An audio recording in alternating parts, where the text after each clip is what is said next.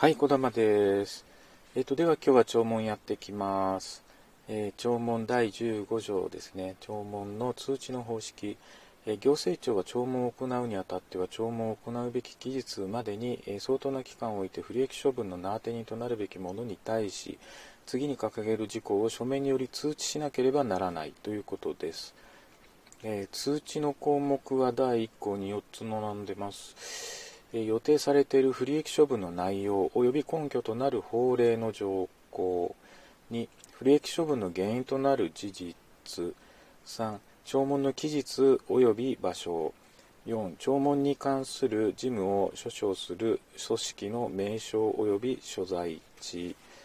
えっ、とまああの一見陳述のえー中には弔問と弁明の機会の付与っていうのはあったんですけども、えー、と弁明の機会の付与は、えー、と弔問の、あの準用するかどうかっていう部分だけでそんなに条文は多くないんですね。なのでちょっと弔問の方を詳しく今やってます、えー第2項。全項の書面においては次に掲げる事項を表示しなければならない。全項の書面っていうのは、えー、と名当て人となるべきに対人に対して、えー書面により通知するということですね。えー1弔問の期日に出頭し意見を述べ及び証拠書類または証拠物を提出しまたは弔問の期日への出頭に変えて陳述書及び、えー証拠書類等を提出することができることに弔問が終結する時までの間当該不利益処分の原因となる事実を称する、え資料の閲覧を求めることができることということです。第3項行政庁は不利益処分の名当て人となるべきものがの所在が判明しない場合において第1項の規定による通知をそのものの氏名同項第5号及び第4号に掲げる事項並びに行政当該行政庁が同項各号に、え掲げる事項を記載した書面をいつでもそのものに交付する旨を当該行政庁の事務所の掲示板に掲示することによって行うことができる。で、えー、とこの場合においては掲示を始めた日から2週間を経過したときに当該通知がそのものに到達したものとみなすということでやむを得ないんでしょうね、えー第16条は代理人、えー前条第1項の通知を受けた者は代理人を選任することができる、えーここではあまあ第、えー前条第1項の通知を受けた者っていうのはえー当事者と、えー呼ばれます。2、えー代理代理人は各自当事者のために弔問に関する一切の行為をすることができると。えー何でもできますよと。えー3、代理人の資格は書面で証明しなければならない。4省略。えーで、第17条は参加人について書いてあります。え第1項第9 19条の規定により弔問を主催する者は必要があると認めるときは当事者以外のものであって当該不利益処分の根拠となる法令に照らし当該不利益処分につき利害関係を有するとものと認められる者に対し当該、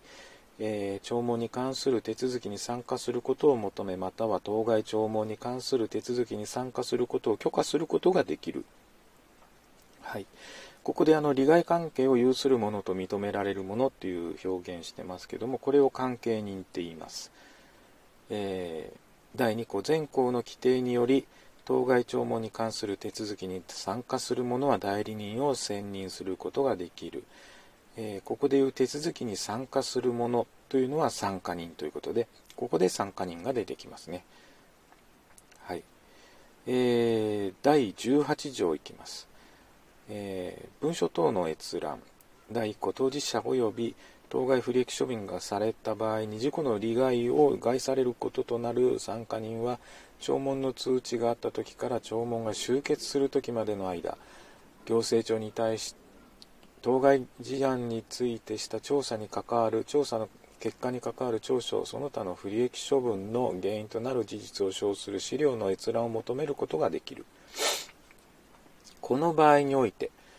行政庁は第三者の利害を害する恐れがあるときにその他正当な理正当な理由があるときでなければその閲覧を拒むことができないということです。えー、文書の閲覧ができますよと。ただし行政庁は、えー、第三者の利害が害されるとか正当な理由があれば拒むことができちゃいますよと。え、第2項全項の規定は当事者等の弔問の期日における審理の進行に応じて必要となった資料の閲覧をさらに求めることを妨げない。え、ー、と、まあ、一回こっきりではないですよということですね。参考省略。第19条、えー、弔問の主催、えー、弔問は行政庁が指名する職員その他の政令で定めるものが主催する。えー、第20条、弔問の期日における審え審理の方式、え第1項主催者は最初の弔問の期日の冒頭において行政庁の職員に予定されている不利益処分の内容及び根拠となる法令の条項並びにその原因となる事実を弔問の期日に出頭した者に対して説明させなければならない。まずは説明しろよと。で、えー、2項当事者または参加人は弔問の期日に出頭して意見を述べ及び証拠書類等を提出し並びに主催者の許可を得て行政庁の職員に対し質問を発することができる、はい、第3項前項の場合において当事者または参加人は主催者の許可を得て補佐人とともに出頭するこすることができる、えー、補佐人というのはまあ通訳したりっていうことなんですかね。第4項。え主催者は弔問の期日において必要があると認めるときは当事者もしくは参加人に対し質問を発し意見の陳述もしくは証拠書類等の、えー、提出を促しまたは行政庁の職員に対し説明を求めることができる、えー、主催者からも質問ができますよと。当事者もしくは参加人にですね、えー、でまた行政庁の職員に対して説明を求めることもできる、え第5項え主催者は当事者または参加人の一部が出頭しない時であっても弔問の期日における審理を行うことができる、え、来てなくても始めちゃいますよと。で第6項弔問の期日における審理は行政庁が公開することを相当と認める時を除き公開しないと。いうことでここのえっ、ー、と認めるとあの相当と認めるものは誰っていうことですね。行政庁なんです。ここは審理いんじゃないんですね。はい。第21条いきます。陳述書等の提出第1項当事者または参加人は弔問の期日の出頭に書いて主催者に対し、えー、弔問の期日までに陳述書及び証拠書類の提出をすることができる。第2項主催者は弔問の期日に出頭した者に対しその求めに応じ全項の陳述書及び証拠書類等を示すことができる。第23条、えー、第1項主催者は当事者の全部もしくは一部に正当な理由なく弔問の期日に出頭せずかつ第21条第1項に規定する陳述書もしくは証拠書類等を提出しない場合または参加人の全部もしくは一部が弔問の期日に出頭しない場合にはこれらのものに対して改めて意見を述べ、えー、および証拠書類等を提出する機会を与えることなく弔問を終結することができる、えー、ちょっと時間が押してるのでどんどんいきます。第24条。第1項主催者は弔問の審理の経過を記載した調書を作成し当該調書において不利益処分の原因となる事実に対する当事者及び参加人の陳述の要旨を明らかにしておかなければならない、えー、まず調書を作成するんですね、えー、これは弔問の審理の経過を書くんですがえー、不利益処分の原因となる事実に対する当事者及び参加人の陳述の用紙を書きます。で、第2項ではその弔問の期日における審理が行われなかった場合、あ行われた場合は各期日ごとに、えー、審理が行われあの書かないといけないですし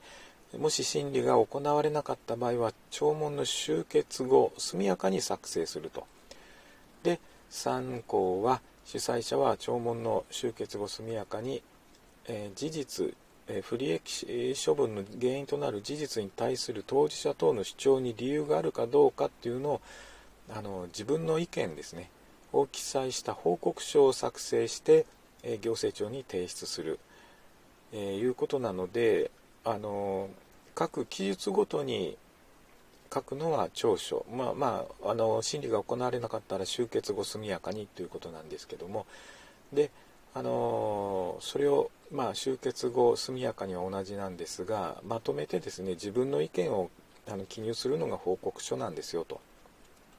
で、えーと、両方一緒に行政庁に提出します。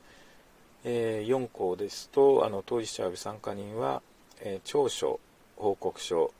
両方ですね閲覧を求めることができると、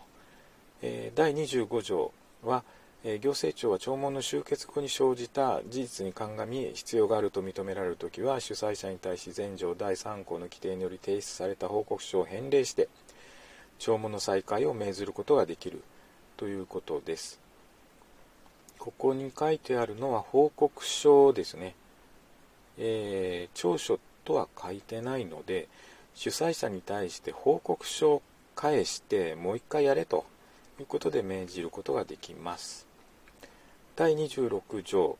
えー、行政庁は不利益処分の決定をするときに調書の内容及び報告書に記載された主催者の意見を十分に参酌してこれをしなければいけないということで、えー、これに縛られることはなくあの散策してればいいんだということですね必ずあのその通りにしなければいけないということは何も書いてないですよということです。えーと、27条この説の規定に基づく処分ままたはこの不作為については審査